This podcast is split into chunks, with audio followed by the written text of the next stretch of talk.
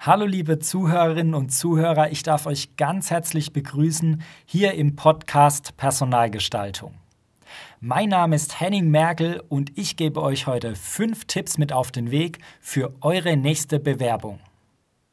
Fangen wir ganz vorne bei der Bewerbung an, beim Deckblatt. Darauf sollte der Personaler am besten ein Bild von euch zu sehen bekommen, also ein Bewerberbild. Das ist zwar nicht zwingend erforderlich, aber es macht dem Personaler einfach das Leben leichter, indem er eure Bewerbungsunterlagen kognitiv besser zuordnen kann. Der zweite Punkt, das ist das Motivationsschreiben.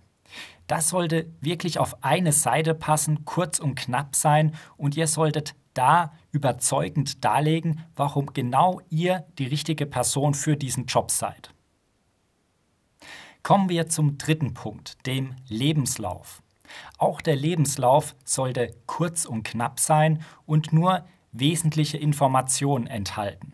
Also keine irgendwie ausgedachten Hobbys oder irgendwelche Minijobs, die ihr nur ein paar Wochen hattet. Stattdessen solltet ihr lieber eure EDV-Kenntnisse ausführlich beschreiben, Programme nennen, mit denen ihr bereits schon gearbeitet habt und auch eventuell Programmiersprachen nennen, mit denen ihr erste Erfahrung gesammelt habt. Kommen wir zum vierten Punkt. Das sind die Zeugnisse. Hier ist es wichtig, dass ihr nicht jedes Zeugnis, das ihr im Laufe eures Lebens erworben habt, in die Bewerbung packt. Wichtig ist nur das letzte Zeugnis, das mit der höchsten Qualifikation, mit dem höchsten erworbenen Abschluss. Auch bei den Arbeitszeugnissen, da solltet ihr keine Zeugnisse reinpacken, die vielleicht schon 15 oder 20 Jahre alt sind. Die Note sollte mindestens einer 2 entsprechen. Kommen wir zum fünften Punkt. Das ist das digitale Format. Wenn ihr nicht gerade ein Bewerberportal nutzt, das euch auffordert, eure Dateien einzeln hochzuladen, also Lebenslauf, Motivationsschreiben, Zeugnisse getrennt, dann solltet ihr lieber alles in eine Datei packen, am besten als PDF abspeichern, sodass ihr die auch per E-Mail beispielsweise verschicken könnt.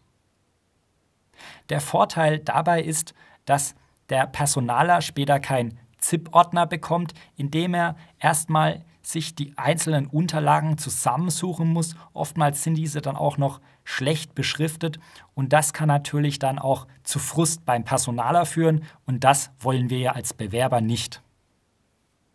Ich hoffe, ich konnte euch den ein oder anderen wertvollen Tipp für eure nächste Bewerbung mitgeben. Mein Name ist Henning Merkel von Henning Merkel Personalgestaltung. Ich bedanke mich, dass ihr wieder mit dabei wart. Ich wünsche euch jetzt eine schöne Woche, bleibt gesund und bleibt fokussiert.